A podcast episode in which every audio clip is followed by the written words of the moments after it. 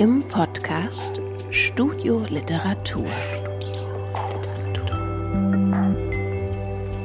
Eine Sendung der Literarischen Gesellschaft Thüringen.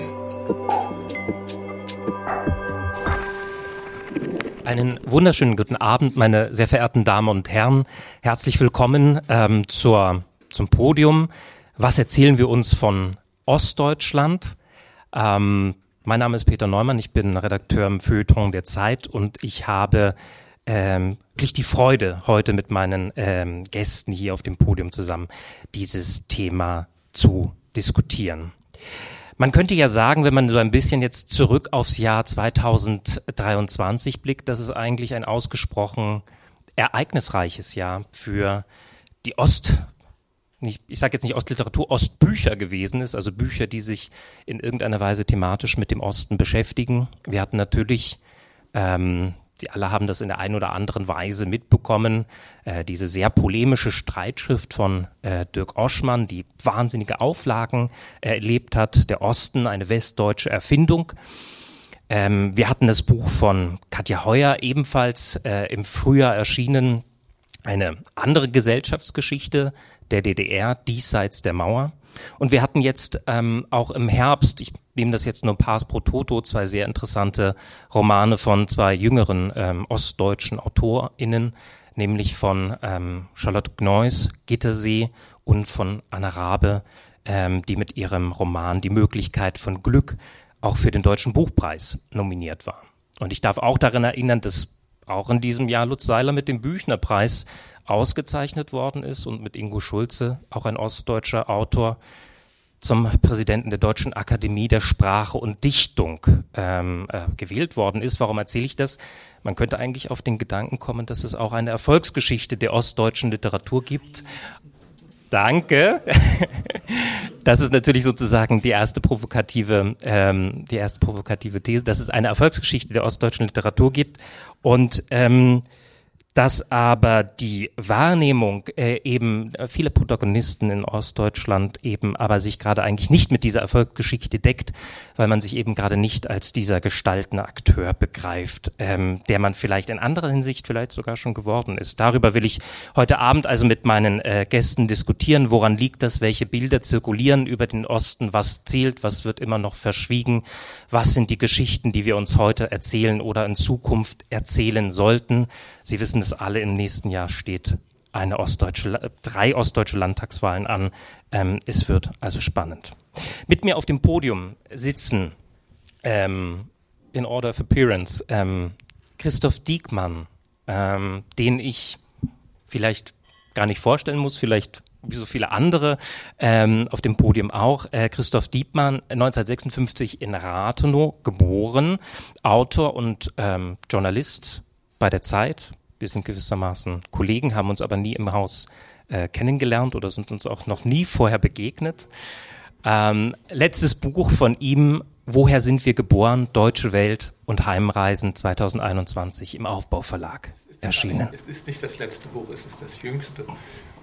Dankeschön. Ich, ich, korrigiere, ich korrigiere das auf meinem Moderationszettel.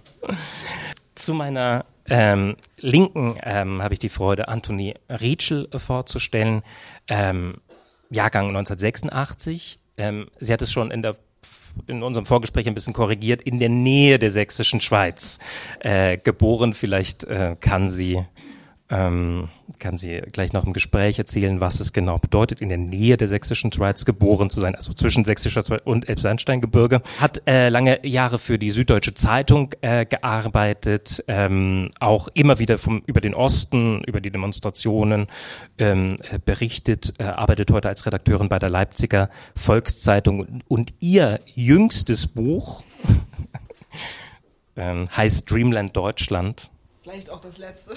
Vielleicht auch das letzte. Genau, ist ein äh, Buch über ähm, die Fluchtsituation 2015, 2016. Dann darf ich weiter äh, vorstellen ähm, Ines Geipel, die zu meiner rechten Seite ähm, sitzt, äh, in Dresden geboren, äh, Schriftstellerin und Professorin für Verssprache an der Schauspielkunsthochschule äh, Ernst Busch in Berlin. Ihr jüngstes Buch Schöner neuer Himmel aus dem Militärlabor des Ostens. Zu meiner rechten, ganz rechten Seite Manja Prägels, Jahrgang 1974 in äh, Zedenik äh, geboren, äh, heute auch lebend in Berlin, Autorin, Essayistin, Sängerin. Sie ist vor allem bekannt geworden durch ihren Ma äh, Roman ähm, Als ich mit Hit äh, Hitler Schnapskirschen aß. Ähm, sie hat im letzten Jahr äh, einen tollen Essayband vorgelegt im Verbrecherverlag. Der trägt den ebenso wunderschönen Titel Welt im Widerhall oder war das eine Plastiktüte? Also nochmal herzlich willkommen an Sie alle.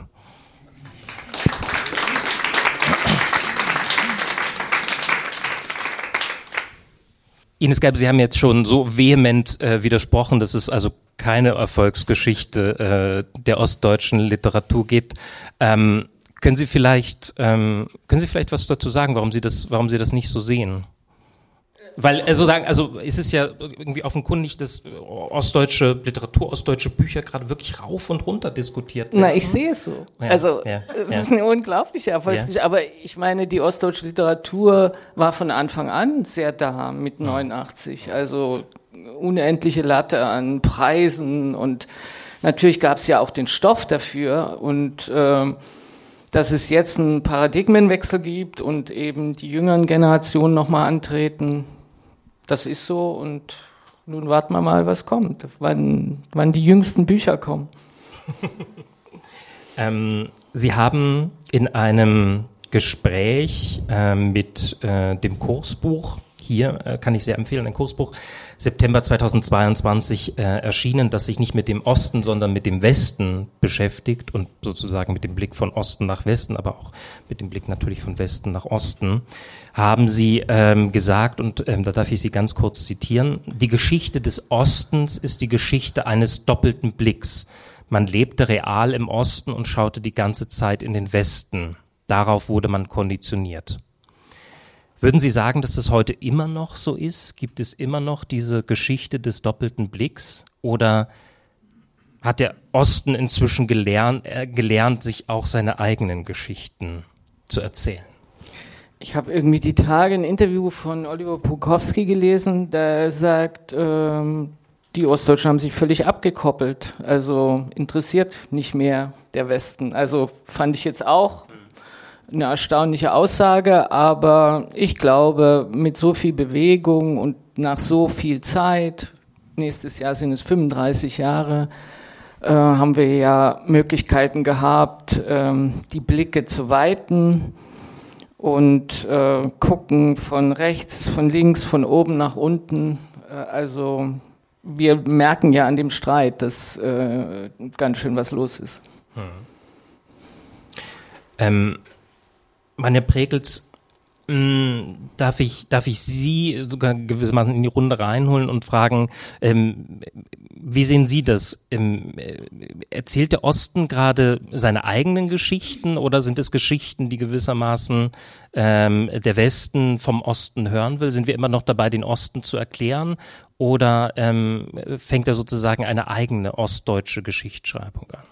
Äh, was ich gerade erlebe, vor allen Dingen im Gespräch mit jüngeren Kollegen, also Anne Rabe, äh, Hendrik Bolz, äh, ist, äh, die erzählen sich äh, vor allen Dingen erstmal sich selbst mhm. ihre, ihre, Geschichte. und das Phänomen einfach, die DDR nicht erlebt zu haben, aber trotzdem in ihr aufgewachsen zu sein, im gewissen Sinne in ihrem Erbe, gegen etwas anzukämpfen, was man nie kennengelernt hat, das ist, glaube ich, gerade das, was da passiert, was ich sehr spannend finde und wichtig und bedeutsam und äh, wahrscheinlich letztlich kenntnisreich für uns alle. Also ich äh, lese das mit großem Gewinn. Ähm, also welche Spuren hat dieser untergegangene Staat hinterlassen? In den Familien, in den, in den Bezirken, bei den Leuten. Also das ist eher eben nicht nach Westen schauen, sondern eher sich umschauen, was ist hier eigentlich los, in welcher, äh, in welcher Gesellschaft lebe ich hier? Also, und wovon ist die geprägt? Gerade Rabe äh, oder Bolz ist eben die Auseinandersetzung mit der eigenen Herkunft, mit einer DDR, die selbst nicht erlebt wurde. Also die Auseinandersetzung einer jüngeren Generation, die DDR überhaupt nicht äh, erlebt hat, die findet äh, statt. Ein Blick auf sich selbst, auf die unmittelbare Umgebung, das Schweigen der Eltern, Großeltern. Das finde ich spannend, mhm. dass das gerade passiert. Also auch eine große Tradition des Schweigens, ja.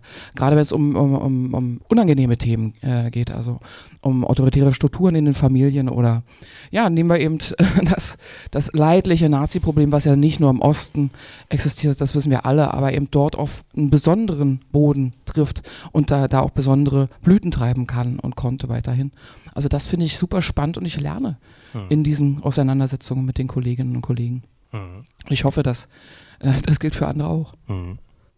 Sie haben selber also einerseits in äh, dem ähm, in dem Essayband, aber auch natürlich sozusagen in dem Roman als ich mit Hitler äh, Schnapskirschen aß, geht es sehr stark um, also sozusagen die Geschichte einer Freundschaft, die 1989 zerfällt und ähm, gewissermaßen der Oliver driftet gewissermaßen ab ins, ins, ins rechte Milieu, wird ein Neonazi und ähm, es gibt dann eben diesen Spitznamen Hitler, äh, so kommt äh, dieser Hitler da eben auch aufs, auf den Titel. Und es ist sozusagen die Erzählung eben einer, einer sehr rauen, ähm, sehr, sehr, sehr, sehr harten Zeit dieser 90er und, und Nuller Jahre.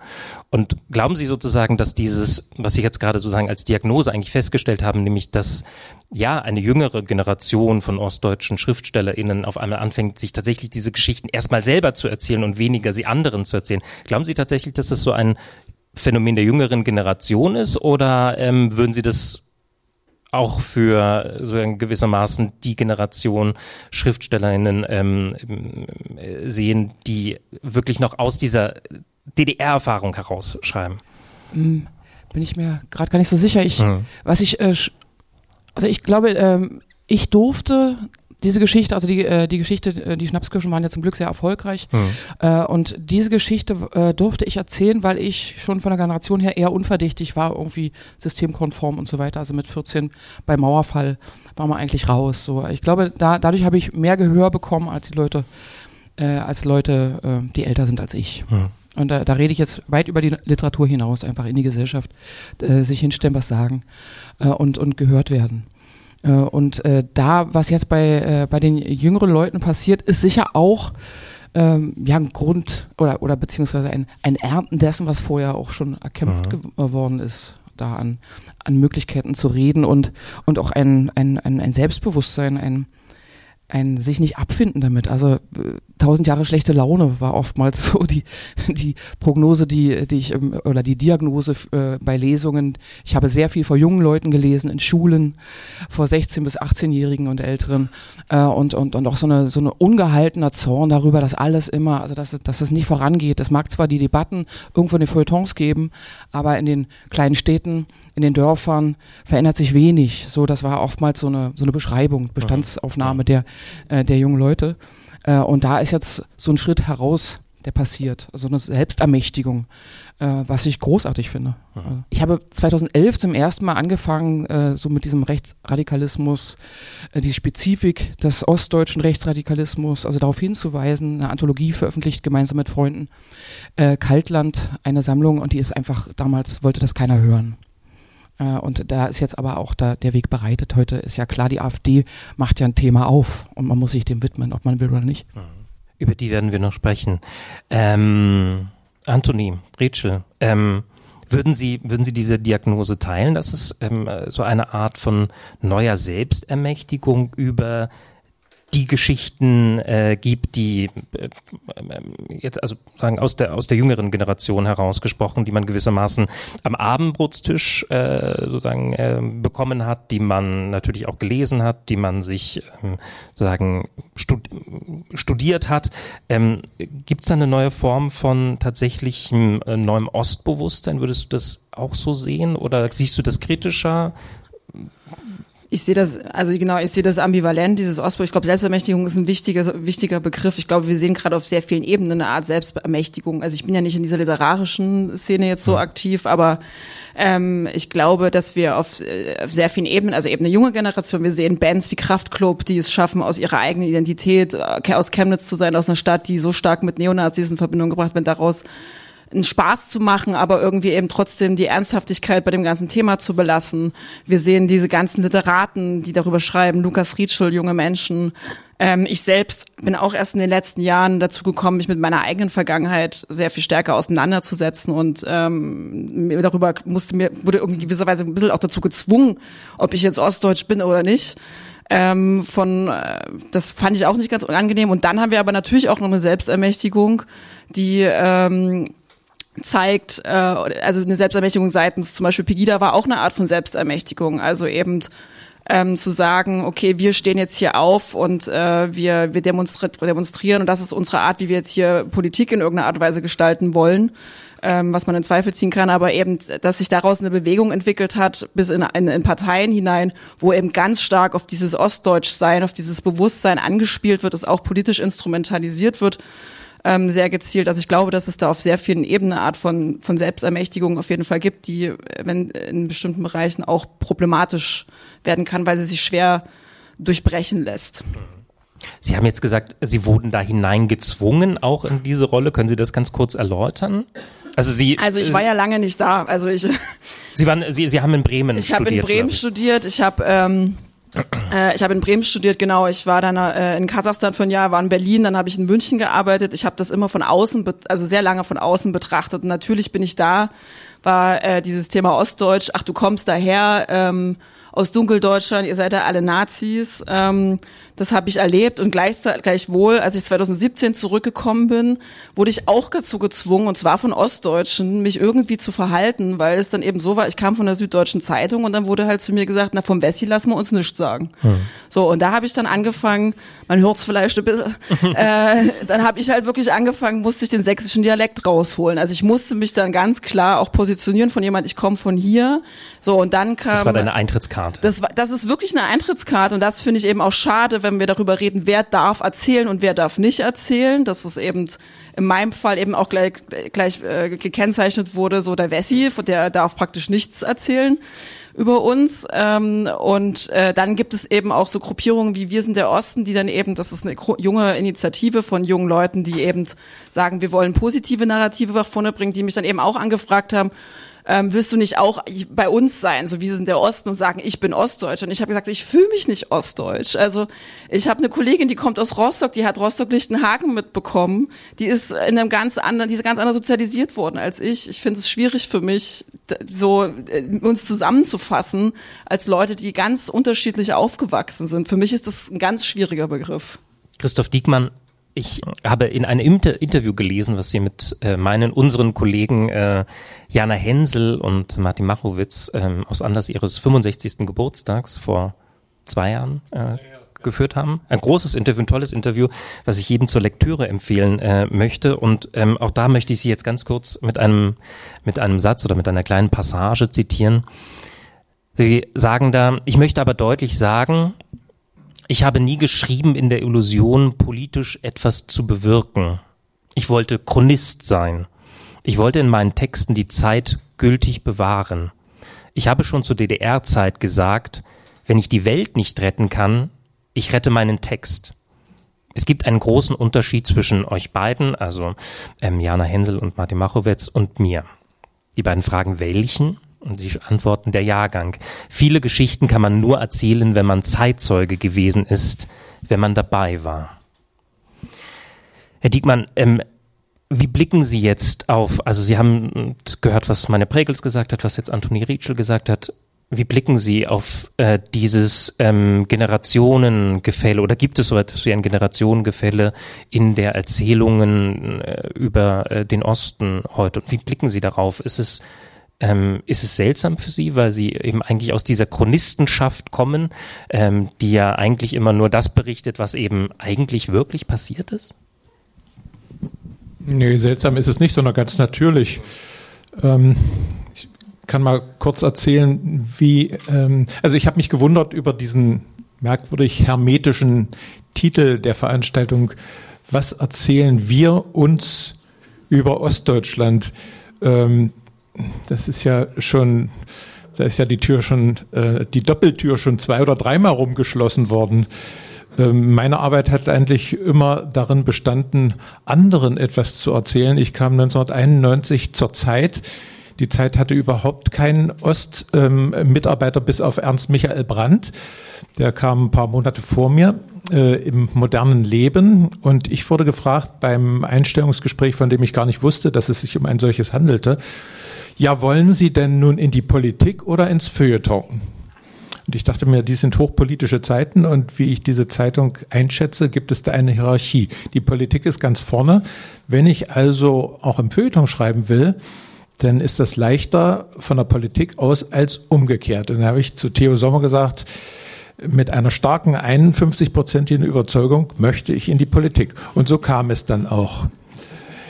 Ähm, meine Überzeugung war 51-prozentig. Die Zeitleserschaft bestand aus ungefähr 97 Prozent Westlesern. Das heißt, alles, was ich schrieb, erzählte, erlebte, ähm, mitteilen wollte, wendete sich an Leute, die das nicht kannten. Wer die Zeit liest, ist aber, unterstelle ich, gutwillig und will das kennenlernen. Es gab auch sehr viele Leserbriefe, die Irritation bei der Zeitredaktion bestand darin, dass der damalige Chefredakteur oder Politikchef, Chefredakteur wurde er später, zu mir sagte, man soll gar nicht wissen, wo sie herkommen. Es gibt ein Ideal des objektiven Journalismus und äh, ein politischer Journalist bei der Zeit, der geht eben zu den Parteitagen und ähm, kennt die führenden Politiker und so weiter. Und sie machen das aus dem Osten. Und ich sage, das ist da wäre ich total verschenkt. Das kann ich nicht und das will ich nicht. Ähm, man muss merken, wo ich herkomme und dass ich ein Vermittler sein möchte, dass ich aus einer Weltgegend, die ich kenne und auch lebensgeschichtlich beschreiben kann, dorthin transportieren möchte, sozusagen als publizierender Spediteur, wo man diese Geschichten noch nicht kennt, aber kennenlernen möchte. Die Brücke ist schon so dünn von Ost nach West, das ist ja eigentlich nur ein Wackelsteg. Und wenn dann noch so getan wird, als ob dieser Autor auch nicht aus dem Osten kommt, gut, hm, dann gab es ein zweites Problem. Ich machte keine Anstalten, ähm, Politprominente äh, vorkommen zu lassen in meiner Geschichte. Ich äh, schrieb aus der Provinz, die Protagonisten waren unbekannt, die Gegenden waren unbekannt. Ich schrieb sozusagen Spiegelungen des Politischen in der ostdeutschen Lebenswelt. Ja? Also so ging das ungefähr zehn, elf Jahre lang, bis ich selber das Gefühl hatte, dass diese Transformationsphase vorüber wäre, ich hatte das Gefühl, ein bisschen redundant zu werden. Aber die, Sie haben ja eigentlich was anderes gefragt. Das Gespräch, das literarische Gespräch der Jüngeren. Ich bin überhaupt kein Alleskenner der neueren ostdeutschen Literatur. Es gab in jüngerer Zeit zwei Bücher, die mir sehr gut gefallen haben von jüngeren Autoren. Das eine war Flocks von Jochen Schmidt und das andere, und sie ist auch nicht mehr ganz jung, das war Kai Ross von Jenny Erpenbeck. Ja, und ansonsten sind die eindrucksvollsten Bücher über ostdeutsche Belange, die ich gelesen habe in den letzten Jahren und auch Jahrzehnten, Bücher von Menschen, die gleich mir eine erhebliche Spanne ihrer Biografie in Ostdeutschland zugebracht haben. Also nach wie vor ist mir Christa Wolf sehr wichtig, nach wie vor ist mir Volker Braun sehr wichtig, Friedrich Diekmann ist mir extrem wichtig. Ja, ich liebe die Essays von Ingo Schulze. Ja, das stellt überhaupt nicht in Abrede, dass die ähm, jüngeren ähm, Stimmen genauso wichtig sind, aber ähm, sie erinnern nicht das, was sie nicht erinnern können, weil sie es nicht erlebt haben jetzt. Mhm, ja? mhm, mhm. Ne? Genau. Also, also und das so, wird leider, und da, da bin ich manchmal ein bisschen eifersüchtig, das wird manchmal im Westen lieber genommen, als das tatsächlich gewusste, erlebte. Denn eines habe ich ganz schnell mitbekommen. Es gibt im Westen bis heute eine groteske Unkenntnis und ein aberwitziges Desinteresse an diesem Teil der deutschen Geschichte. Es ist immer der Teil Deutschlands, den man mit der Büroklammer angezwackt hat. Aber das als einen unbekannten Teil der eigenen Identität und der eigenen Geschichte wahrzunehmen, tja, da verließen sie ihn, ja? Mhm, mh. Ja, unbedingt, also unbedingt. Dann äh, gerne auch ähm, Ines Geipel. Ganz kleine ja, Frage, wie viel Prozent sind es denn jetzt ostdeutsche Leser oder Abonnenten bei der Zeit? Wissen Sie das? Ich müsste da jetzt. Okay. Ähm, Hat mich nur interessiert. Aber es gibt ja gewissermaßen mit Zeit im Osten jetzt sozusagen nee, auch. Nee, das meine ich jetzt genau, mal nicht. Genau, ich meine genau, jetzt nicht genau, Leipzig, ja. sondern wirklich. Ja. Wie viel? Wie, viel? Vielleicht ist ein Prozent. Nein, es ist schon, es ist schon, es ist, es ist schon ein bisschen mehr geworden. Interessant. Es ist, ja, es wäre nochmal interessant. Ja. Ähm, Nein. Äh, genau. Ich wollte äh, wollt vielleicht nur ganz kurz sagen, als, als ich auch äh, Jüngere, ähm, also ähm, ich habe ja auch lange an der Süddeutschen gearbeitet und praktisch für eine äh, auch für ein vorrangig westdeutsches Publikum. Also die Süddeutsche Zeitung wird im in Osten auch aufgrund, wir sind einfach sehr teuer zum Beispiel, ähm, äh, nicht gelesen und auch für ein westdeutsches Publikum geschrieben. Und ich würde sagen, dass sich da schon auch was ähm, geändert hat, was das Interesse betrifft. Das ist natürlich traurigerweise ein bisschen in ein, einhergegangen mit dem, was 2014 in Dresden nämlich passiert ist, vor allem mit der Pegida-Bewegung, dass es seitdem, wenn man dem was Positives abgewinnen will, ein verstärktes Interesse durchaus gibt ähm, an, an dem, äh, was passiert, auch über, über das, was rechtsextrem ist und AfD ähm, hinaus. Also äh, und in den Redaktionen extremes Interesse durchaus da ist, was aber natürlich auch wiederum erkämpft werden musste tatsächlich von den Autoren, weil man dann plötzlich äh, eben gefragt war mit seiner eigenen Herkunft und angesprochen wurde und dann plötzlich als der der Ossi-Experte in meinem Fall dann galt, obwohl ich das eigentlich gar nicht richtig werden wollte. Ähm, und man dann auch tatsächlich eklatantes Nichtwissen gesehen hat, auch bei einer Süddeutschen Zeitung. Ich erinnere mich noch an eine Sonderausgabe über Protest, erfolgreichen Protest und mit historischen Fotos und es fehlten Fotos der friedlichen Revolution in der Süddeutschen Zeitung. Ähm, und äh, das dann natürlich von Leuten wie mir oder anderen mit ostdeutscher Prägung erst thematisiert werden musste.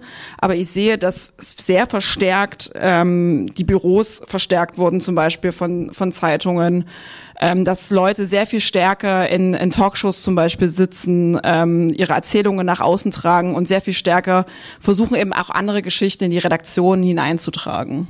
Ich glaube auch, dass da spätestens seit 2015 etliches passiert ist. Ähm, ich fände trotzdem wichtig, wenn wir äh, zusammen, äh, und das ist eigentlich seit Jahren auch im Hinblick mit meinen Büchern der Impuls, äh, versuchen sollten, eben mit den Westdeutschen ins Gespräch zu kommen, ihre Erfahrungen auch äh, äh, zu hören. Also ich finde, es gibt mittlerweile auch eine Art Untererzählung im Hinblick auf den Westen. Also was ist eigentlich nach 89 da passiert? Äh, sind wir genauso interessiert? Gehen wir auf die Westdeutschen zu? Ähm, bitte? Ich wollte das nur mal, also wir können uns sozusagen immer wieder neu aufladen in dieser Wutpose. Da haben wir dieses Jahr eigentlich genug davon mitgekriegt.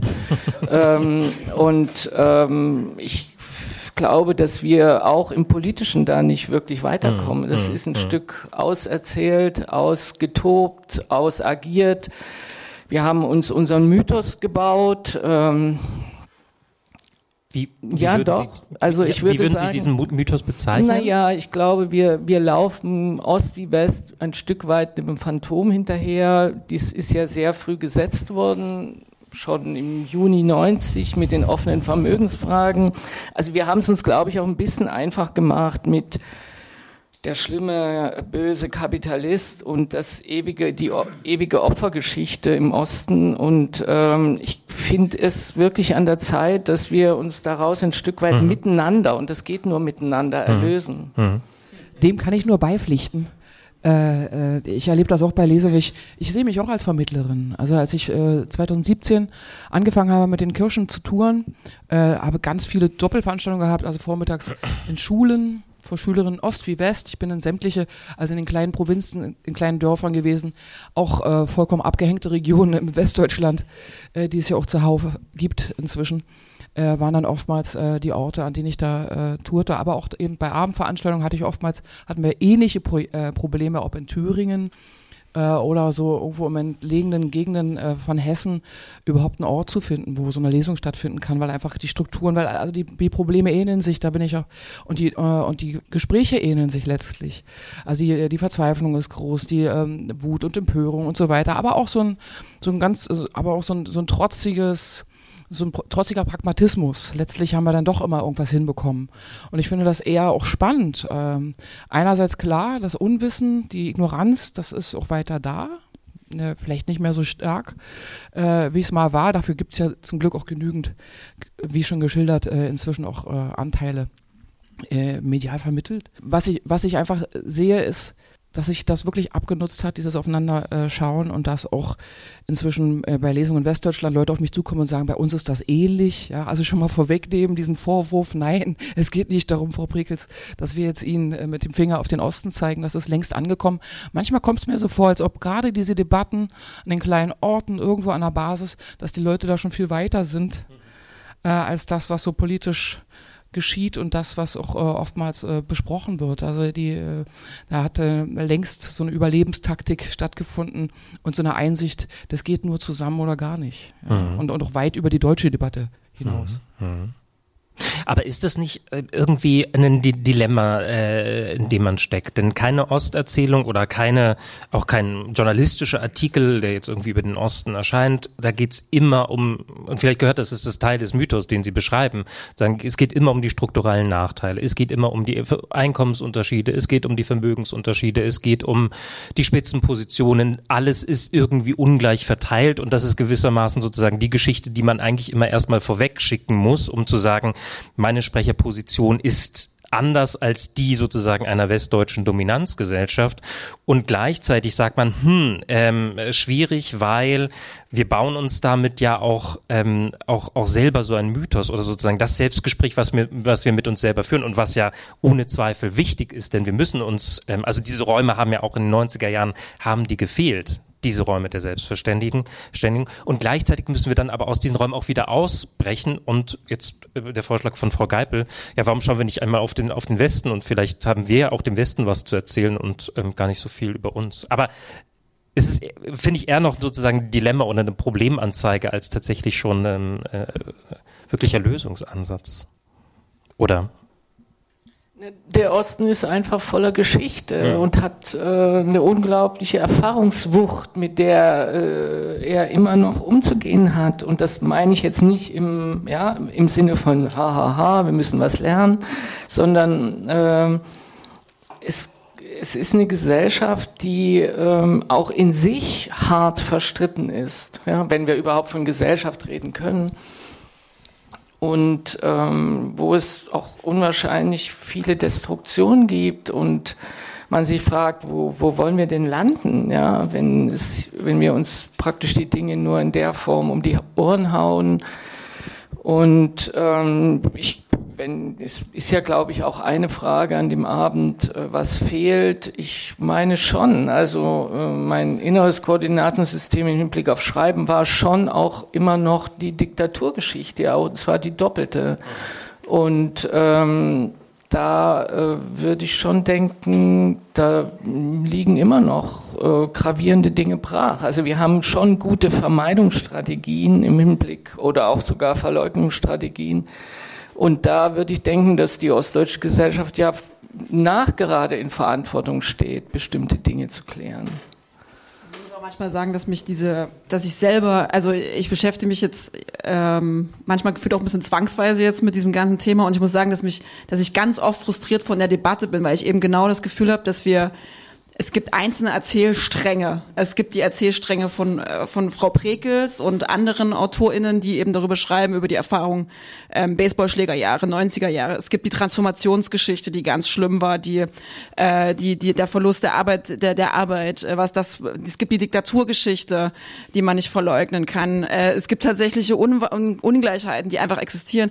Was ich immer wieder feststelle, ist, dass wir alle irgendwie so ein bisschen festhängen in, in, unser, in dem, was wir eben selber erfahren haben und äh, äh, durchgemacht haben oder was wir als für uns auch als wahr empfinden und dass wir da alle so parallel irgendwie laufen und es nicht so ganz gelingt, diese Strenge, es ist halt eine unfassbar komplizierte Geschichte, die wahnsinnig spannend ist, dass wir es noch nicht schaffen, diese Stränge ineinander zu weben und dass ich manchmal erlebe, dass Leute nicht bereit sind, von ihrem eigenen Standpunkt auch mal zurückzutreten und zuzulassen, zu sagen, ja, das, was du erlebt hast mit der Transformationsgeschichte, deine persönliche Geschichte, die ist, die ist tragisch und hat Auswirkungen auf deine Familie, aber es ist eben auch dieses und jenes passiert und das hat eben bis heute auch Auswirkungen. Und was mir dann eben ganz oft fehlt, ähm, äh, sind dann eben auch die Frage, wie ging es eigentlich, also migrantische Stimmen sind äh, sehr, sind, sind, sind selten dann eben auch zu hören, weil sie eben auch nicht hörbar ähm, gemacht werden. Die gibt es auch, wie ist es eigentlich denen ergangen? Ich habe aber für mich irgendwann Frieden Frieden geschlossen und habe gesagt, ich glaube, wir sind jetzt in einem historischen Moment und es ist eine, es ist eine Aufarbeitung. So, es ist gerade irgendwie Zeit der Aufarbeitung und da muss man erstmal untereinander das irgendwie aushandeln und miteinander streiten und irgendwann gelingt es uns hoffentlich, eine gemeinsame Geschichte zu finden, auch eine, die sich eben verbindet mit dem, mit der westdeutschen Geschichte. Ähm, Herr Diekmann, Sie haben gerade vorhin heftig genickt und äh, ja, Erfahrungswucht. Wie würden Sie diese Erfahrungswucht beschreiben, die gewissermaßen die ostdeutsche Literatur im besten Fall mitbringt? Vor, ich habe äh, vor meiner Fahrt nach Weimar nochmal nachgeguckt. Vor neun Jahren äh, haben Alexander Kammann und ich ein Gespräch gemacht mit Ines Geipel, äh, Marianne Birtler und Angelika Klüssendorf. Und die Redaktion hat darüber geschrieben, aus dem Osten kommt die Kraft. Das war so eine generöse Geste. Es war kein, keinem Statement der Beteiligten entnommen. Doch, oder? Ja. so, Angelika unwahrscheinlich geschwitzt hat bei dem Gespräch. Ich nicht, konnte mich noch sehr deutlich daran erinnern, wie ich äh, Christa Wolf zitiert habe. Ähm, Pfarrer, Ärzte und Schriftsteller sollten bleiben in der DDR. Und da hat sich Angelika Klüssendorf furchtbar aufgeregt. Das ist ja bigott bis zum Letzten. Wenn Christa Wolf Tabletten brauchte, dann ist auf den Kuhdamm gegangen mit ihrem Pass oder was dann gesagt. Und außerdem sei sie keine ostdeutsche Autorin, sondern eine deutsche Autorin. Und ähm, Marianne Birtler sagte, ich bin, ich schreibe schon als Ostdeutsche, ich bin natürlich eine Deutsche, aber ich schreibe schon als ostdeutsche Autorin und auch stellvertretend für die Generation meiner Eltern, denn es hat sich ein riesiger Stau äh, an Geschichten, die noch nicht verschriftet werden konnten, ergeben. Und äh, auch dazu trage ich bei, das jetzt zu erzählen oder so aufzuschreiben. Ich äh, denke manchmal, wenn ich Sie so sprechen höre, man müsste äh, sich vielleicht mal klar machen, ob man eher Publizistik oder Literatur betreibt. Äh, mit Literatur, Literatur verbinde ich noch ein bisschen was anderes, nämlich äh, nicht das Bedürfnis, ähm, direkt in einer bestimmten Richtung wirken zu wollen, sondern Literatur spielt an einem bestimmten Ort, den ich kenne, der mir vertraut ist, aber sie muss eine Dachluke zur Ewigkeit haben, ja. Äh, also es muss eine Transzendenz haben, eine Metaphysik. Es spielt zufällig hier, aber es handelt von der ganzen Welt.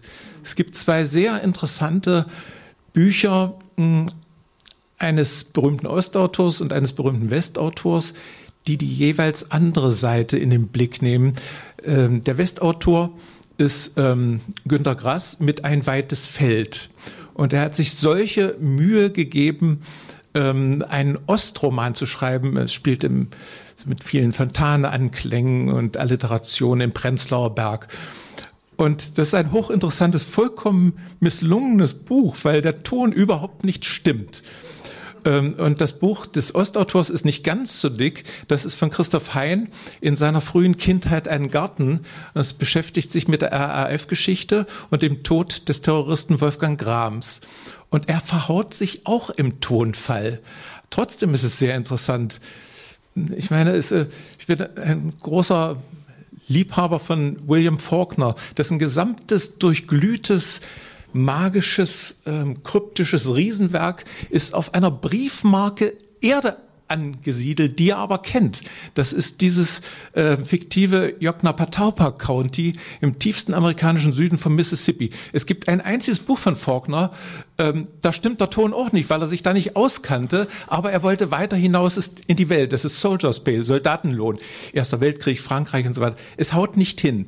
Also man sollte überhaupt keine Skrupel haben, ähm, dass man aus der Diktatur stammt, dass man aus einem kleinen Land kommt, dass man vieles nicht kennt. Man sollte aber mit dem Anspruch, ähm, ja, ich kann es nicht anders sagen, ich bin von Haus aus Theologe, mit einer, mit einer Metaphysik schreiben und nicht nur mit einem publizistischen ähm, inneren Auftrag, dann gerät es besser als Leitartikel. Wem haben Sie denn das jetzt gesagt? der glaub, anwesenden Menschheit.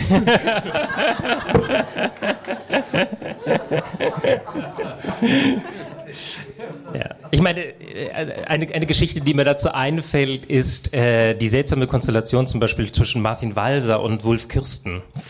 Ähm, und wo man auch sieht, Literatur sozusagen hat etwas Verbindendes, hat sozusagen etwas, also die Sprache, die in dem Fall eben die lyrische Sprache war, funktioniert ohne, ohne sozusagen diesen Test eigentlich in der Realität machen zu müssen. Also ähm, ich glaube, Martin Weiß ist so eine Rede von 1988, muss lügen, ähm, in München, so eine Deutschlandrede, wo er tatsächlich sagt, ja, Wolf Kirsten, da findet man noch eine Sprache, wie sie heute in Deutschland eigentlich gar nicht mehr gesprochen wird. Und er bewundert das. Ist ja. Genau, ist, ist, ist auch so, war auch, äh, war, war auch bis zuletzt so und er bewundert das und er sagt sozusagen, da sind sie sich so nah, wie sich Ost und West 1988 eigentlich nur sein können.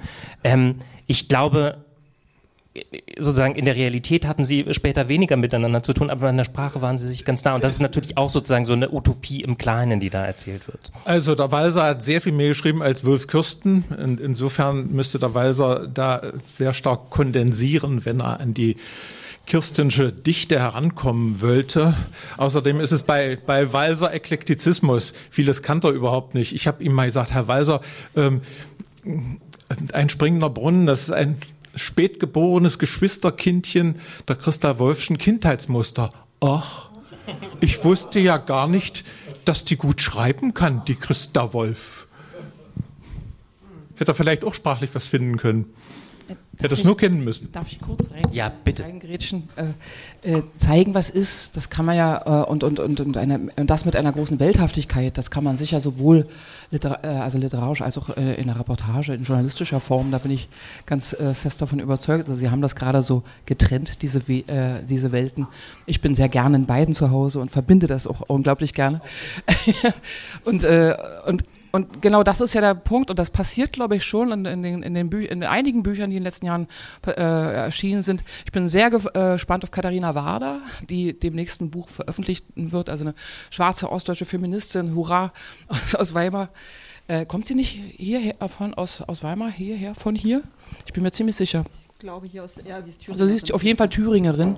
Äh, ich bin sehr gespannt. Das wird ein toller neuer und äh, ich bin jetzt schon sicher ganz bereichernder zusätzlicher Beitrag sein. Also wie gesagt, Welthaftigkeit und Ewigkeit, ja, da, klar geht es darum. Uh, und, und wenn ich uh, in meiner vermittelnden Tätigkeit als Schriftstellerin, als uh, Repor Reportagenschreibende, da Mensch durch die Ost- wie Westprovinzen fahre, natürlich schleppe ich auch mal meine Geschichte, meine, die Literatur, alles mit, was auch in meinen Knochen steckt. Selbst das, meine Urgroßeltern waren, waren Analphabeten. Und trotzdem habe ich ein Erbe, äh, das sie mir mitgegeben haben, das herauszufinden. Und das ist ja wiederum auch wunderbar, äh, geht ja weit über das, dieses Deutsch- Ost-West-Thema hinaus. Da, das ist ja eben das, was die Welt so großartig macht und die Verständigungsmöglichkeit, dass die existiert. Klar, also ich bin, na, halt, stopp. Ich wollte Sie nicht unterbrechen. Ich, ich frage mich nur, was ist jetzt unsere Gedankenlinie? Pop-Art-Erinnerung versus Erfahrung?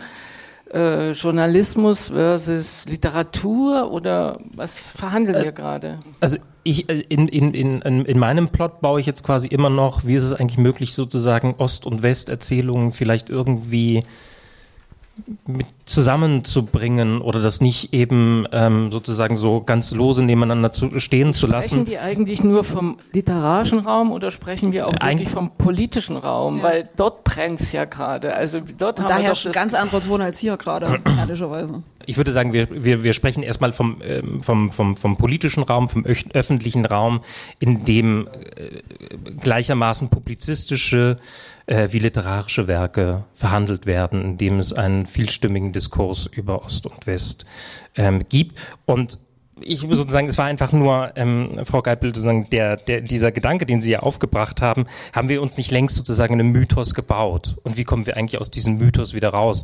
In dem Gespräch, was ich am Anfang ähm, hier angebracht hatte aus dem, aus dem Kursbuch, sagen Sie auch so sinngemäß, eigentlich gibt es zwei Erinnerungskapseln. Ja, eine Erinnerungskapsel Ost und eine Erinnerungskapsel West. Das war jetzt, glaube ich, sozusagen die Überlegung, wo, wo, wo trifft sich das oder welche Blicke müssen sich wohin wenden, um auch diese, diese Eingefahrenheit ähm, da ein bisschen wegzukommen. Also natürlich, jeder muss sich seine eigene Geschichte erzählen, aber wie können wir sie den anderen so erzählen, ohne dabei auch ständig die Asymmetrien äh, zu reproduzieren, ähm, die ja de facto, die ja de facto bestehen. Zumal der politische Raum, das ist, glaube ich, jetzt sozusagen ein Thema, auf das ich, ähm, auf das ich ohnehin noch zu sprechen kommen wollte, der hat sich ja gerade enorm geöffnet und ist ohnehin enorm brüchig geworden. Also vielleicht, ähm, ich war vor einer Woche in Plauen. Äh, direkt am Theater gibt es so eine Tafel. Ähm, 7. Oktober, erste Demonstration auf dem Gebiet der DDR. Plauen war ja wirklich die ja, Urstadt äh, der Revolution. Und es gibt diesen Satz, das war der Anfang der Veränderung unserer Welt. Das fand ich ziemlich, fand ich ziemlich auffälligen Satz auf dieser Tafel. Und äh, diese Veranstaltung Theater, mein Fazit aus dieser Veranstaltung war, also hier in Plauen ist nur noch das braune Bunt. Ja, also du hast sozusagen äh, den dritten Weg, du hast die AfD, du hast die Freien Sachsen und zwar volle Pulle in der Stadt, volle Pulle. Jeden Tag marschieren die sozusagen. Und ich finde, das ist doch das, was brennt. Also wo wir Ost wie West, also egal ob wir wollen oder nicht, wir müssen diesen Knoten irgendwie knacken. Also irgendeinen ja, einen Punkt finden und ähm, ich finde das ziemlich alarmierend. Also ich glaube, die, die, Brandmauer, die dort, wenn man dort den Begriff Brandmauer bringt, äh, gibt es irgendwie so eine Art müdes Lächeln und dann ist irgendwie klar, okay, die Brandmauer ist überhaupt nicht irgendwie AfD, sondern die Brandmauer steht gegen Grün. Grüne und Linke. Und äh, SPD, CDU und AfD machen schon längst in der Stadt, im Landtag miteinander Politik. Also ich finde, das ist doch die Verschiebung, die gerade geschieht. Ja? Oder vielleicht gibt es noch sehr viel, wahrscheinlich sogar sehr viel mehr Verschiebungen, aber das ist unsere politische Realität, die wir zu verhandeln haben. Also ich war vor, vor einem Jahr ungefähr in Kunewalde, so eine ähnliche Erfahrung. Das war eine Veranstaltung der CDU, zu der wurde nicht öffentlich eingeladen, sondern nur quasi konspirativ. Die Erfahrung CDU in Sachsen, ja, wenn wir es bekannt machen, wird es gestört von rechts. Ja, das ist unglaublich. Und ähm, ich meine, äh, Herr Neumann, Sie haben das ja selber auch mitgekriegt. Mittlerweile sind es natürlich eine Reihe mehr Ostdeutsche, aber die Zeit ist nach wie vor eine durch und durch westdeutsche Zeitung, ohne es zu wissen. Und das ist typisch für die Bundesrepublik. Die deutsche Öffentlichkeit ist eine westdeutsche Öffentlichkeit. Die nationalen Medien sind westdeutsche Medien. Die nationalen Debatten, die von Ihnen entfacht werden, sind westdeutsche Debatten. Die Beiträger sind westdeutsche. Manchmal gibt es ein ostdeutsches Lorbeerblatt zur Garnierung. Und die aufgerufenen Geschichtserfahrungen, die deutschen Geschichtserfahrungen sind die westdeutschen. Und wenn, wie, äh, wann in Deutschland abgetrieben worden durfte, es ist immer die Bundesrepublik. Äh, das, das fällt überhaupt nicht mehr auf. Ich meine, ich bin, ich bin Fußballfan. Im Juni wurde ganz groß, Süddeutsche Zeitung hatte eine ganze Seite, das tausendste deutsche Fußball-Länderspiel. Ja, es war das 1292. Und ähm, in der Aufstellung der erfolgreichsten deutschen Nationalspieler fehlte dann eben der Sachse Hans-Jürgen Dörner und seine 100 Länderspiele oder der Mecklenburger Joachim Streich und seine 102 Länderspiele. Ich habe mir den alten DDR-Nationaltrainer ähm, George Buschner in Jena besucht. Ich sage, Herr Buschner, stört es Sie, äh, dass der DFB die DDR-Länderspiele nicht für Deutschland anerkennt? Er sagte, ganz fein lächelnd, ich halte mich an die Fakten.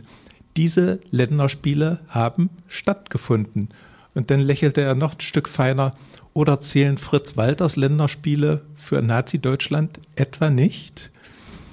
So, all diese Dinge sind uns bekannt. Wir können uns an die Fakten halten, aber sie werden nicht verschriftet, sie werden nicht gesendet, sie bestimmen nicht den allgemeinen Diskurs.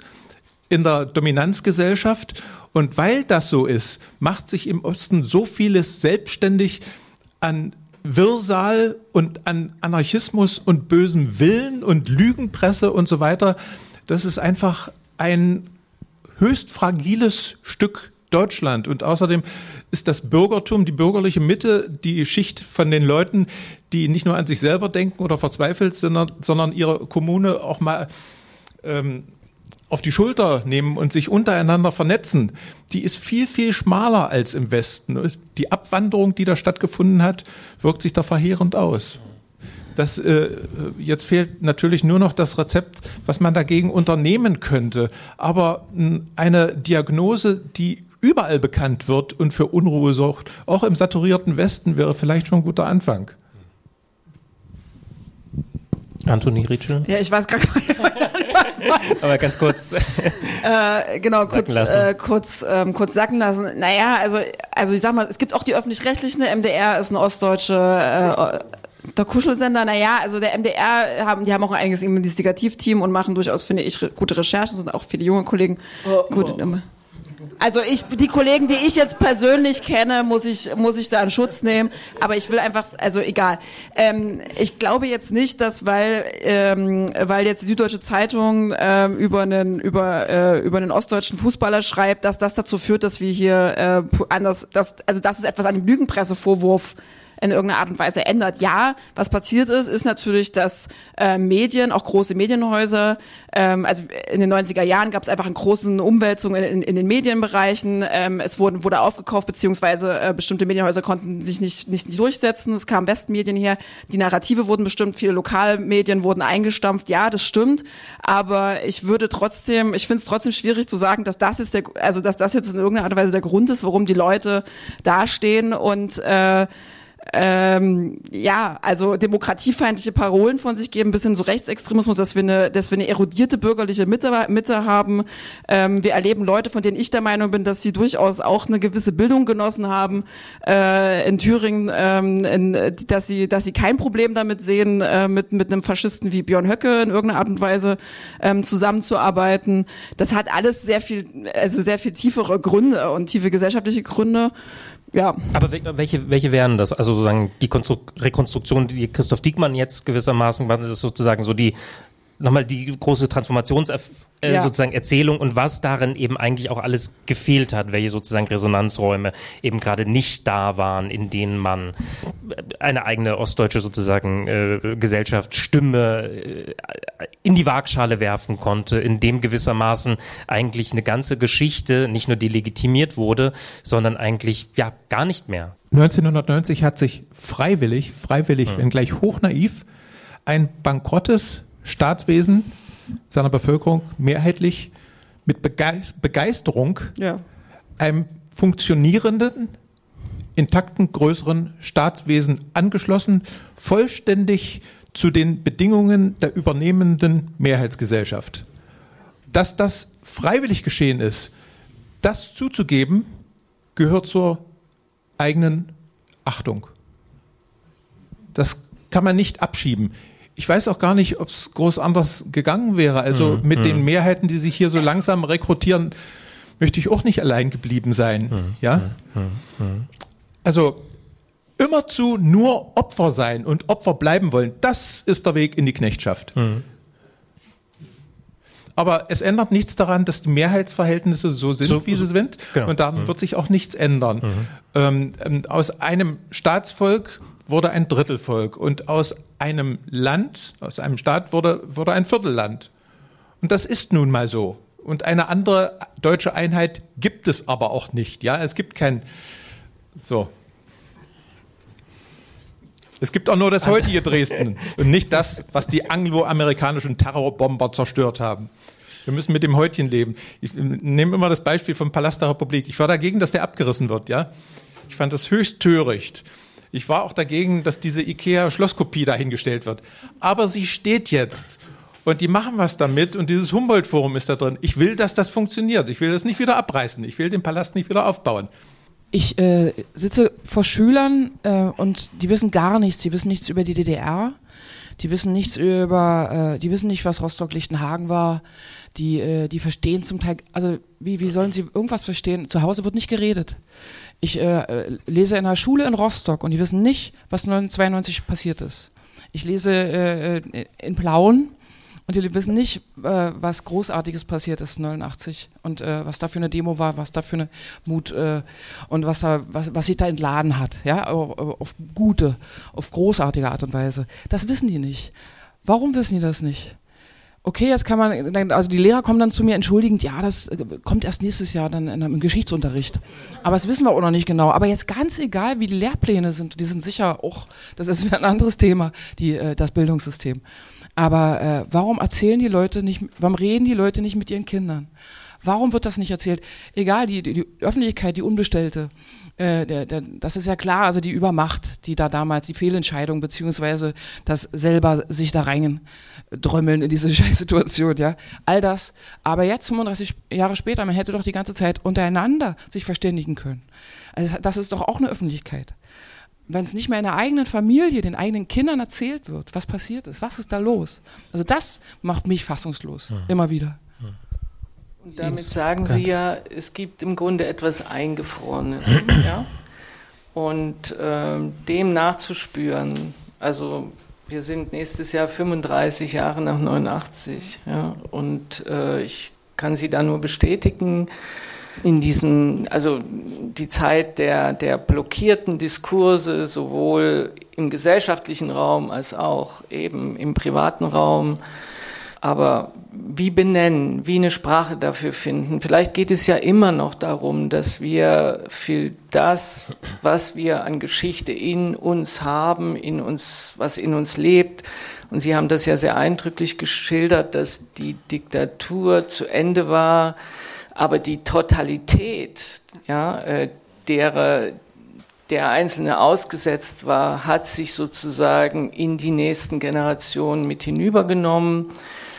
Ähm, da wäre es immer noch Thema von dieser Gewaltmaschine des Ostens zu sprechen. Also wir, ich finde schon, dass wir immer noch ganz eingemachte eigene Themen hätten, ja, die viel Stoff äh, äh, viel Stoff auf den Tisch bringen könnten und müssen, weil ähm, ja dieses, diese Entzündlichkeit, die wir alle spüren, ähm, muss ich mich jetzt nicht wiederholen, dass das äh, von mir aus sogar ein globales Phänomen ist. Äh, ja, rechter Populismus, wissen wir alles aber am Ende des Tages äh, ist es Blauen, ist es, ja, also sind es ja ganz konkrete Orte, sind es ganz konkrete Verhältnisse, schauen wir uns eins zu eins an, ja, und erzählen oder erzählen eben nicht. Und das, und, und, um diesen, also diese innerseelische Demokratisierung würde ich als Begriff sagen, die ja immer noch äh, aussteht und wo ich der Meinung bin, dass wir Ostdeutsche, gerade weil wir diese Geschichte haben, eben auch ein ja, ein Stück Verantwortung für, also ich, ich würde mir so sehr wünschen, dass wir mal vorangehen, dass wir mal was anbieten, dass wir, also wir, wir brauchen diesen Westen dahingehend gar nicht mehr, weil, weil wir sind doch voll mit, mit, mit Rückgrat, mit, äh, hier kam rechts wie links der Begriff Selbstermächtigung, wunderbar. Aber Selbstermächtigung würde für mich auch bedeuten, dass man die Generation, die die Erfahrung intus haben, eben nicht einfach zur, beiseite stellt, sondern, äh, und das ist meine Wahrnehmung, erlauben Sie, wenn ich das sage, gegenüber, ist jetzt immer sehr pauschal, was wir reden, ja, das ist klar, aber um es ein bisschen, ja, äh, versprachlichen zu können, äh, dass die Jungen in ihrem ganzen Mut der Selbstermächtigung schon auch sehr über die Erfahrung der älteren Generation hinweglatschen. Und das finde ich sehr traurig. Also das finde ich, äh, auch bedenklich, weil gerade in diesen Erfahrungen ja doch sehr viel äh, an Surplus für nach vorne stecken könnte. Ja, also wo sage ich nein, wo bin ich nicht mehr dabei, wo geht's eben nicht einfach um Karriere oder sonst was, sondern ich guck dich an, ich gebe dir die Hand, ich also diese Zivilität, die äh, die aus ja äh, die, die, die wir eigentlich ähm, leben sollten, könnten, möchten ja auch, wir haben doch Sehnsucht danach, das zu leben. Wir wollen doch gar nicht in diesen Megamaschinen verschwinden. Wir wollen doch, dass Erfahrung wirklich ein Wert in der Gesellschaft ist. Und das finde ich in dieser ganzen aktuellen Verzweckungsmaschine etwas, wo ich das Gefühl habe, nee, habe ich gar keine Lust mehr. Also will ich gar nicht mehr einsteigen. Aber, aber ist das ist das ein spezifisches Ost ähm, äh, was Sie jetzt gerade angesprochen haben, mit dem die Jüngeren, die über die Erfahrungen der Altälteren hinweglatschen? Oder ähm, ist es jetzt sozusagen als global äh, Ja, diese, weil also er hat mich natürlich sozusagen jetzt so ein bisschen auch an Christoph Diekmann erinnert, der irgendwie ähm, am Anfang sagte, naja, sozusagen, was ihn störe, wäre eigentlich, dass, wenn heute vom Osten erzählt wird, gewissermaßen die, Fik die sehr starke Fiktionalisierung eigentlich sogar fast vom Westen sozusagen mehr affirmiert wird und lieber gelesen wird, als das sozusagen, als diese Darstellung, wie es, wie es war, wie es eigentlich gewesen ist, die Fakten. Na, na es funktioniert, es funktioniert alles, was Markt ist, ja, und nicht was, was mit uns als Menschen ist. Und ich glaube, das ist doch unsere Erfahrung, aus der wir uns, also wo wir auch wirklich äh, Originäre sind, ja, und, und das wäre doch eine, eine Selbstermächtigung quer durch die, durch die Generationen, ja. Also ihr habt natürlich genau aus dieser Nachwendegeschichte eine, eine, eine knüppelharte und ernstzunehmende Erfahrung, die muss besprochen, die muss an die Öffentlichkeit sein. Aber wir haben eben auch in dieser Gesellschaft viele, die äh, eben älter sind und mindestens genauso ernstzunehmende Erfahrungen haben. Ich, ich wünsche mir die Vielheit. Ich, ich, ich wollte Sie nicht falsch äh, verstanden wissen. Ähm, nee. Ist schon, ist schon in Ordnung. Ich denke, dass, dass vieles einfach ein Problem der mangelnden Anerkennung ist. Einem Menschen, das merken Sie auch im tagtäglichen Leben, einem Menschen, dem man mal was Gutes sagt oder den man wahrnimmt oder dessen Leistung eine Resonanz hat, der tritt gleich ganz anders auf, der guckt sie auch ganz anders an. Ja, so ist es auch mit größeren Gruppierungen. Das ist eine Binsenwahrheit. Ja. Ja, und diese, diese, diese Anerkennung wird eben nicht zugesprochen. Ich habe vor einem Vierteljahrhundert mal ein Buch geschrieben, das hieß Das wahre Leben im Falschen, Geschichten von ostdeutscher Identität. Ich habe mir lange überlegt, ob ich diesen Untertitel nehmen kann, ähm, denn ich bin skeptisch gegenüber Kollektividentitäten. Ja? Die Ostdeutschen sind unter sich so verschieden, aber im Großen und Ganzen gibt es eben zwei kulturelle Gedächtnisse, das ostdeutsche kulturelle Gedächtnis und das westdeutsche kulturelle Gedächtnis.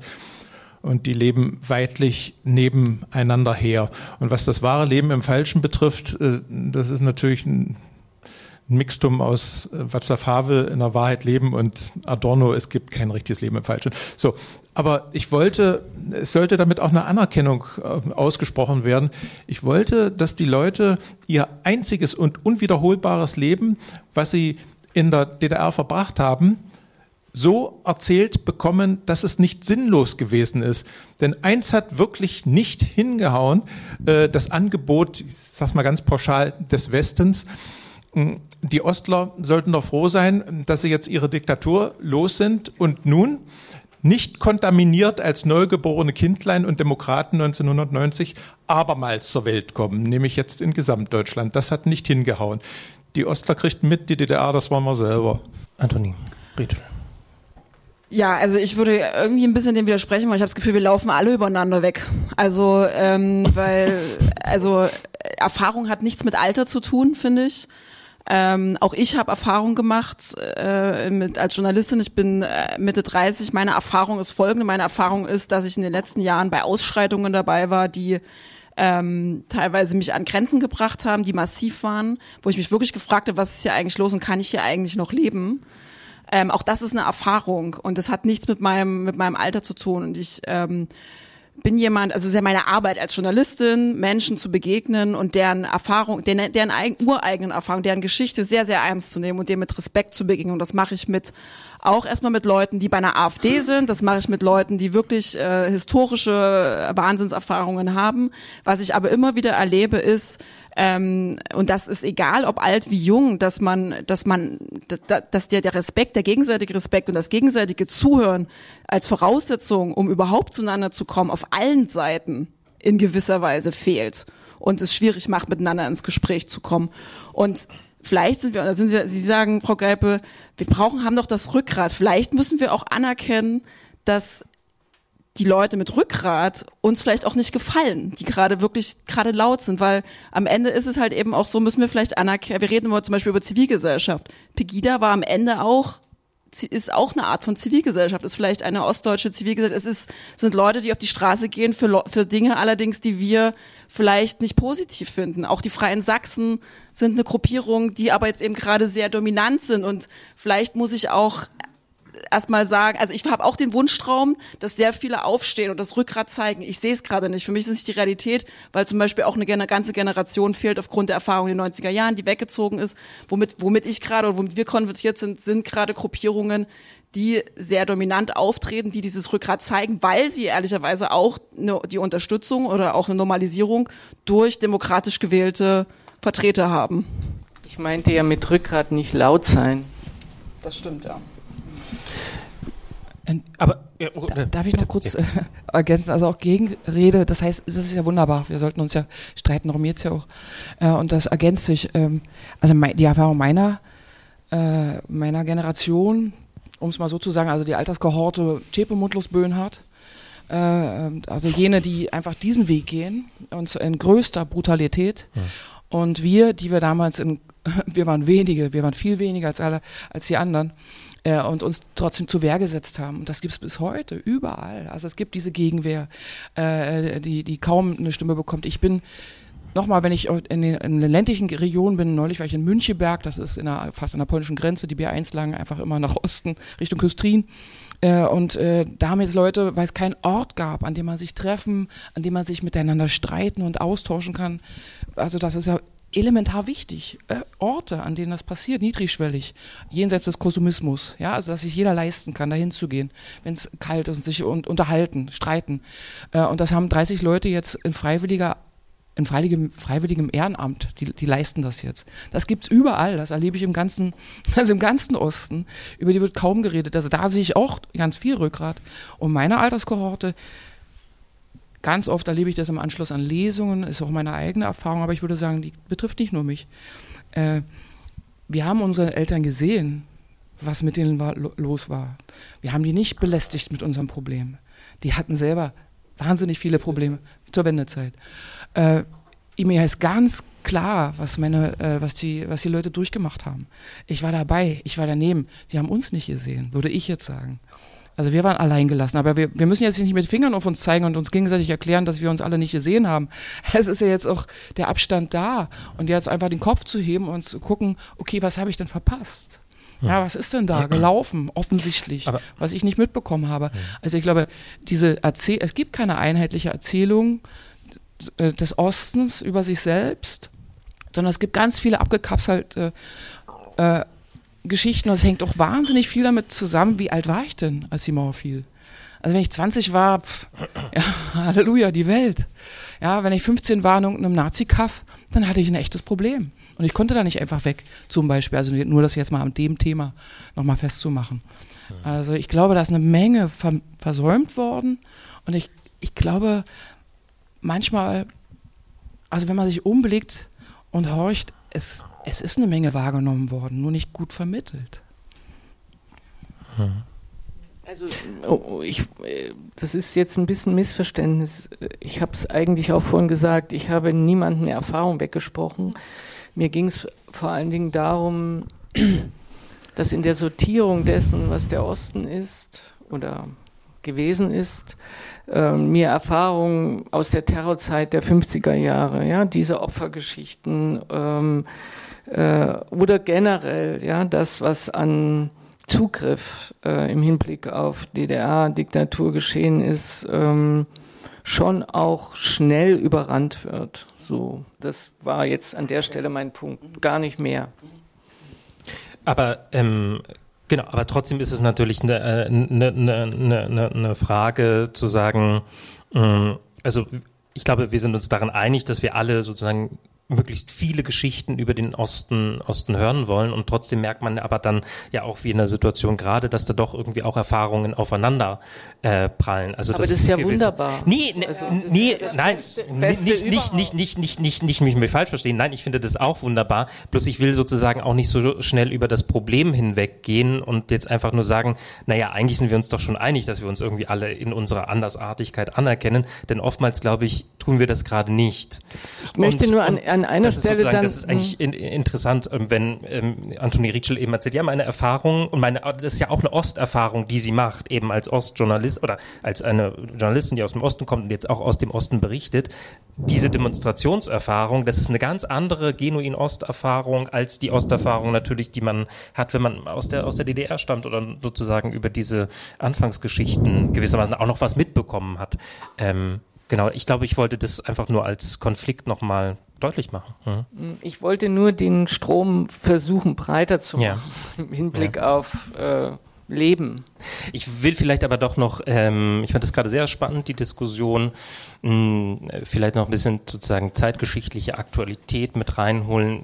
Wie haben sich, hier, es klang schon in den Diskussionen an, natürlich Aufstieg des Rechtspopulismus findet alles nicht im luftleeren Raum statt, ist nicht nur ein Phänomen des Ostens, sondern auch des Westens, nicht nur des Westens, äh, ähm, äh, nicht nur des deutschen Westens, sondern auch des globalen Westens, nicht nur des globalen Westens, sondern es ist irgendwie eine Transformationserfahrung, die irgendwie gerade äh, um sich äh, greift. Und ich hatte das Gefühl, dass sich ähm, insbesondere am 22.-24. Februar 2022 auch für mich gewissermaßen in der ganzen Art und Weise, wie ich mir eigentlich immer eine Ostgeschichte erzählt habe, radikal verändert hat, weil ich auf einmal das Gefühl hatte, Mensch, schau mal, irgendwie aus der Ukraine bin ich doch jetzt auch, gehöre ich doch auch jetzt zum, zum, zum globalen Westen.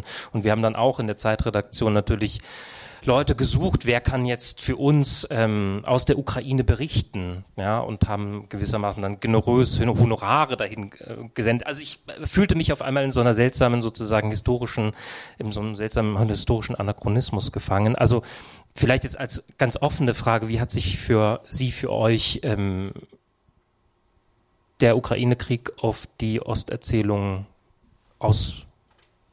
ausgewirkt? Oder vielleicht auch nicht, also vielleicht ist es Ich auch finde, noch er hat dem neuen Mythos hinzugefügt, ähm, weil, also ich be- beschäftige mich sehr viel eben mit Demonstrationsgeschehen und mit also Corona-Pandemie und dann eben auch die Demonstrationen, die Friedensdemonstrationen, die dann in Anführungszeichen Friedensdemonstrationen ja teilweise eben losgingen, wo eben dieselben Akteure, die auch schon zu Corona-Zeiten unterwegs waren, die zu Asylzeiten unterwegs waren, dann eben auch aufgetaucht sind, dann nochmal eine breitere Gruppe hinter sich ähm, gesammelt haben und dann äh, ich sehr oft plötzlich die Geschichte gehört habe, der Russe ist ja unser ist ja unser historischer Freund. Und das war für mich ein ganz neuer Lernmoment, weil ich lerne ja sehr viel in diesem Prozess tatsächlich, wo ich mich selber damit auseinandersetze. Ähm, das war wieder auch wieder bei Erfahrungen. Ich habe in Russland gelebt und in Kasachstan, aber meine Erfahrungen wurden dann nicht ernst genommen, sondern die Erfahrungen von Menschen, die in der DDR groß geworden sind, die aber noch nie in Russland waren. Die haben dann eben gesagt, ja, aber die Russen, das sind doch, das ist doch unser Bruder.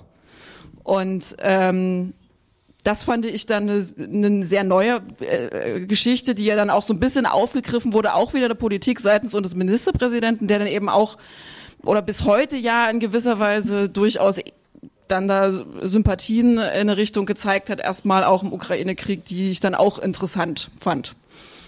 Also ich würde jetzt mal sagen, es ist ein Mythos, ist, Frau Geipel wird es besser wissen äh, als ich vielleicht, aber ich hab's für mich, oder Herr Diekmann, wie das war zu DDR-Zeiten mit den sowjetischen Besatzungsmächten. Christoph Diekmann. Zur DDR-Zeit, nach meiner Erinnerung, wurden die Russen, eine furchtbare Eindampfung des, äh, der riesigen Union, ähm, nicht geliebt und nicht gehasst. Man wusste ja, weshalb sie ins Land gekommen waren. Und äh, ich erinnere mich an einen Vierzeiler aus Wolf Biermanns Deutschland ein Wintermärchen. Wenn ich wo Rotarmisten sehe, dann blutet meine Wunde. Der Deutsche ist schon wieder fett. Sie leben wie die Hunde. Und das wusste man, die Muschkoten. Ja.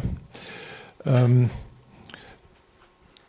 die, das Verhältnis zur Sowjetunion war, war und ist der größte Unterschied zwischen Ost und West. Die Westdeutschen mussten keins haben, die Ostdeutschen sehr wohl. Nicht zu vergessen, dass fast alle der vielen, vielen hundert ähm, rotarmistischen Soldaten Friedhöfe im Osten liegen. Ja? Ich glaube, fast keiner hat gern Russisch gelernt. Der große Jazz-Saxophonist. Ja, der, gut, dann nehme ich das zurück. Der große Jazz-Saxophonist ähm, äh, Ernst Ludwig Petrowski hat mal gesagt, äh, die russische Seele ist sehr groß, aber leider swinglos. Also diese Besatzungsmacht hatte keinen kein Pop-Appeal wie Elvis Presley als Besatzungssoldat in Friedberg in Hessen. Ne? So, aber nach der Wende hatten äh, die Ostdeutschen so das Gefühl, der Westen weiß gar nicht von den Russen und äh, wir wissen sehr viel mehr im Vergleich das war ein sehr wichtiger Hinweis, dass sehr viele Leute, die jetzt eine Russland-Expertise von sich geben, wahrscheinlich niemals da gewesen sind und sich vollkommen überschätzen. Und dann dürfen wir nicht vergessen, es gibt immer einen sehr großen Teil von Menschen, die halten sich an ihrer erlernten Ideologie fest, komme was wolle.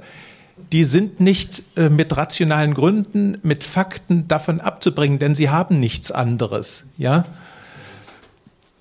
Natürlich ähm, haben sehr viele Ostdeutsche mit Sorgen gesehen, dass die NATO immer weiter nach Osten rückte, weil sie verinnerlicht hatten, dieses sowjetische ähm, Gefühl, es müsse ein Cordon sanitär geben, zweimal ist Russland überfallen worden und so weiter. Andererseits, ähm, jedes souveräne Land kann ähm, seine Zugehörigkeit zu einem Militärbündnis selbst wählen. Und ich will auch nicht immer nur auf die Regierungen oder Tja, sondern ich gucke auf den Einzelmenschen. Wie möchte er leben? So bildet sich Gesellschaft. Das ist meine Ambivalenz. Und was den 24. Ähm, Februar 2022 betrifft, ja, ich war bei der Zeit immer so was wie der Russlandversteher. Es wird immer so pejorativ gebraucht ich finde, wenn jemand sich zu verstehen bemüht, ist das erstmal was ganz Gutes. Auch da wollte ich ein Vermittler sein.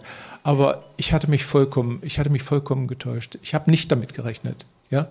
Und ich sortiere mich seitdem, werde aber nicht an unaufhaltbaren Positionen festkleben.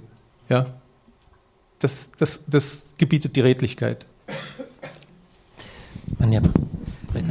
Ich, ich hatte, also ich bin um einer äh, Illusion beraubt worden. Und zwar dachte ich eben, dass Ostdeutsche eine größere Expertise hätten.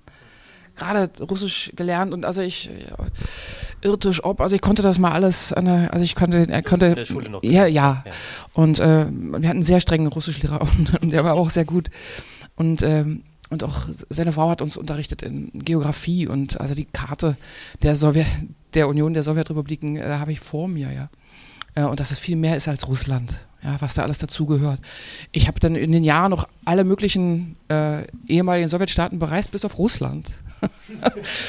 äh, da ein Nachbar, äh, äh Sergei Nevsky, heute ein äh, ziemlich bekannter äh, und sehr erfolgreicher Komponist der neuen Musik, ist, musste fliehen ja, aus, aus, einer, aus einem Dorf vor Moskau, weil er einfach schwul ist. Also ihn kennenzulernen und sein Russlandbild äh, äh, und ein anderer Freund, der in Tschetschenien war und dort die, äh, also damit ging es ja los, da hat ja auch Putin, also das da zeigte Putin sein Gesicht. Es ist schon sehr lange her, aber ich habe es nicht vergessen. Aber es geht ja gar nicht darum, ob man jetzt schlau war oder falsch eingeschätzt, sondern also wirklich, was ich schräg fand, war bei Lesungen in Ostdeutschland, dass ich eben überhaupt keine, also ich dachte, wo ist denn die Expertise? Äh, also das war das alles Quatsch. Hat man das irgendwie nur so auswendig gelernt und sofort wieder vergessen? Äh, mir kam das sehr merkwürdig vor und nur, nur bei einzelnen Menschen, die also selber Russisch unterrichtet hatten, die selber das Land bereist hatten, die dort studiert hatten, unfassbar viele Leute haben ja auch irgendwo in der Sowjetunion studiert. Da, da konnte man sich also irgendwie sp spannend und auch natürlich an aller Betroffenheit darüber unterhalten. Mein westdeutscher Schwiegervater ist in der Ukraine geboren, hat die ganze Welt bereist, war aber nie dort, weil der für ihn als Westler war quasi der Osten. Also für den war quasi Eisenacht schon krass.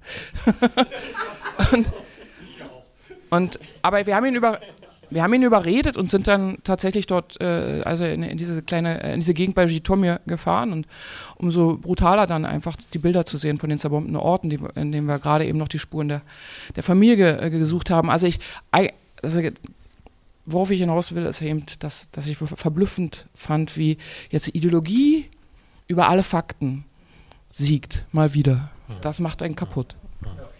Ja, ich denke auch, es wäre ja der Moment gewesen, dass wir als Ostdeutsche uns ein Stück auch politisch emanzipieren, eben auch ja, von dieser Diktaturgeschichte. Und es ist das Gegenteil passiert, nämlich ähm, sicherlich sitzen hier im Raum viele, die äh, ganz anders auch politisch unterwegs sind. Also, aber äh, im Grunde hat man genau diesen Kriegsausbruch oder die, die das Putin-System benutzt als Ressentiment gegenüber den Westen. Also dieser innere, dieser innere Umbau äh, innerhalb von Ostdeutschland äh, ist natürlich hochproblematisch und eine Entsolidarisierung mhm. ja, mhm. gegenüber den tatsächlichen Opfern. Und ähm, ja, das bleibt ein Stück Bitternis natürlich, gerade wenn uns klar ist, äh, die Ukrainer gehen jetzt in einen nächsten Winter. Mhm. Wir sind in der Zeit schon ein bisschen fortgeschritten. Äh, wir diskutieren jetzt anderthalb Stunden miteinander. Ähm, ich würde an dieser Stelle vielleicht die Diskussion öffnen wollen, ähm, damit Sie die Möglichkeit haben, Fragen zu stellen. Ähm, ich würde Sie eigentlich nur darum bitten, sie kurz und präzise zu stellen. Und wenn Sie, Sie können an uns alle die Fragen stellen oder gerne auch persönlich an einem Podiumsteilnehmer, Teilnehmerin. Bitte. Darf man nur Fragen stellen oder auch Meinungen äußern?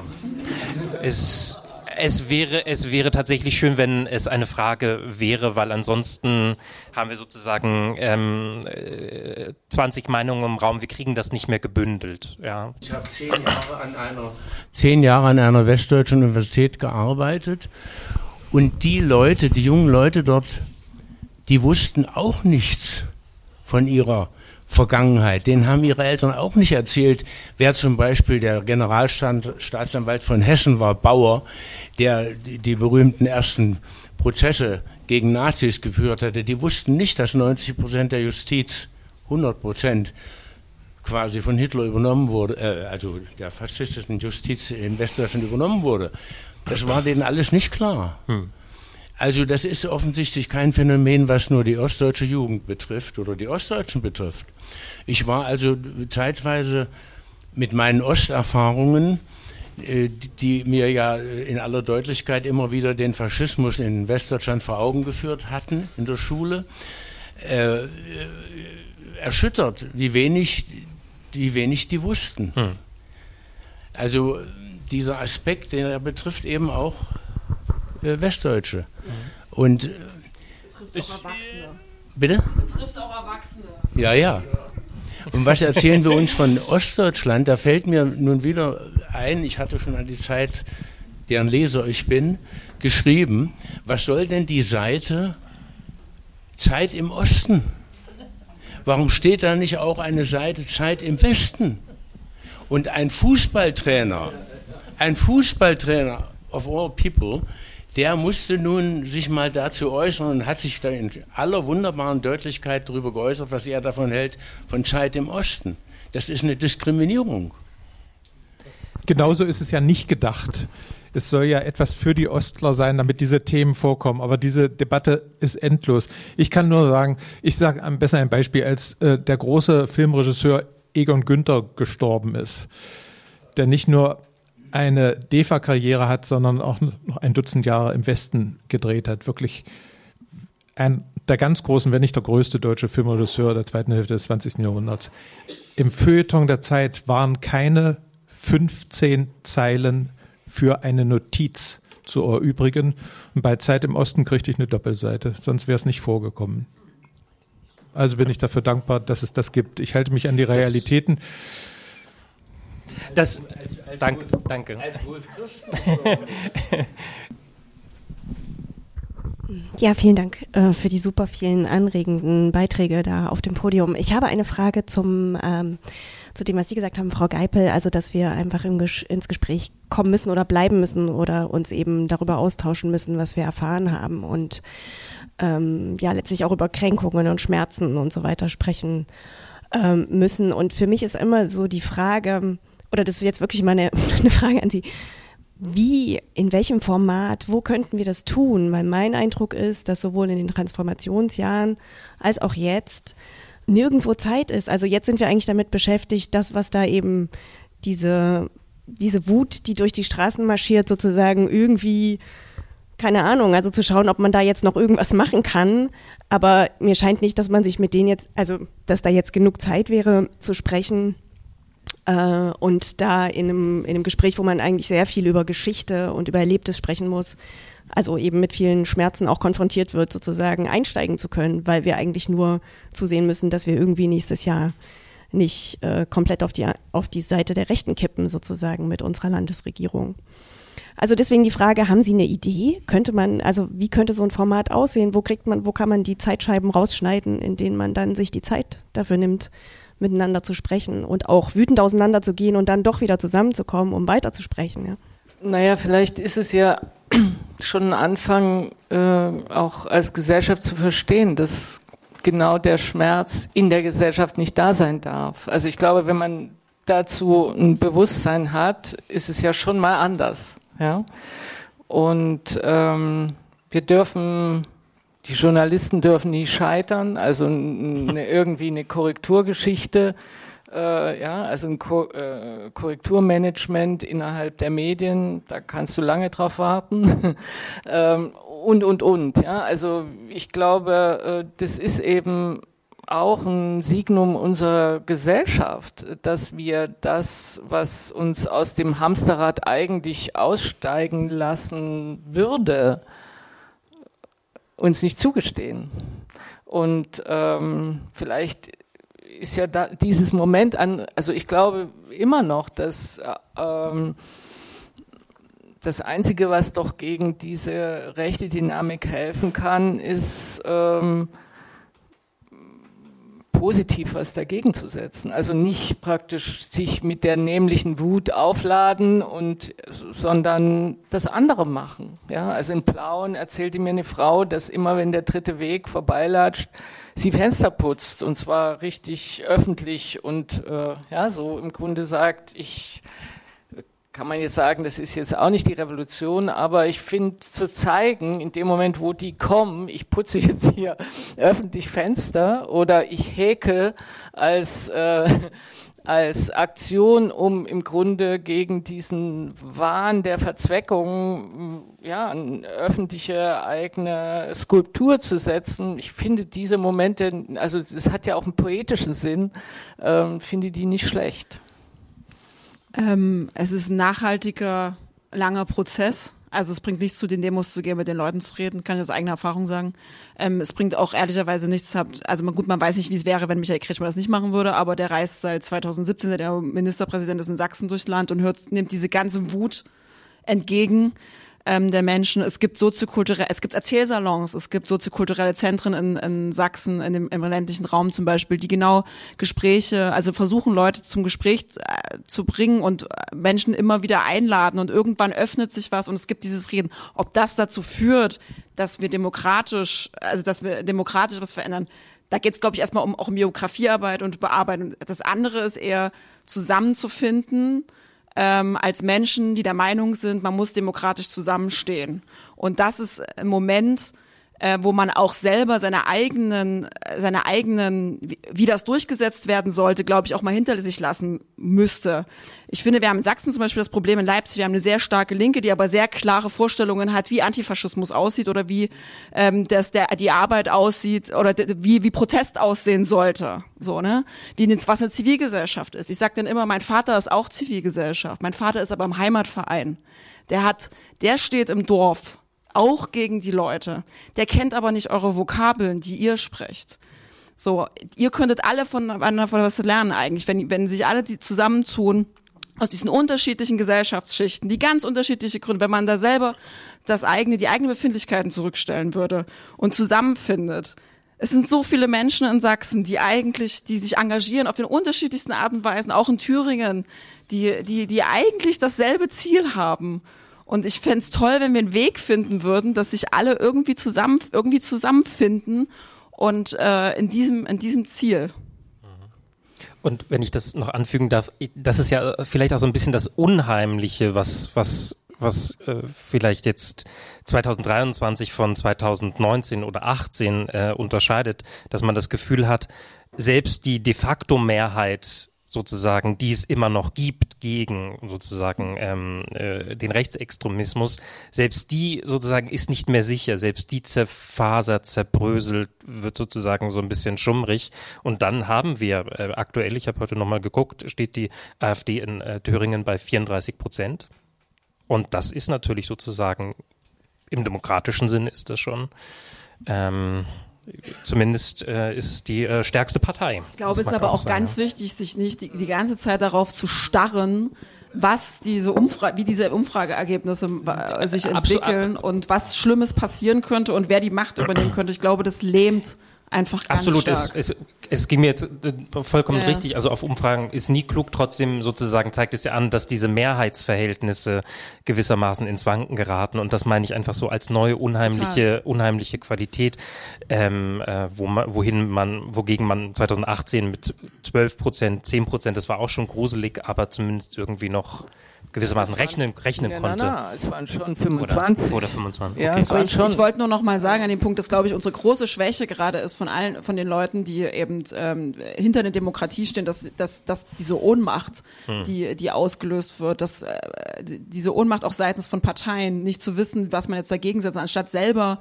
für sich selber zu gucken, wie kann ich agieren, wie kann ich auftreten. Stattdessen starren wir die ganze Zeit darauf, welche Debatten stoßen die jetzt wieder an, ähm, wie kann man das irgendwie die Leute jetzt wieder wegholen. Es ist total wichtig, auf sich zu gucken und auf die Menschen um einen herum, mit denen man zusammen was erreichen und verändern möchte.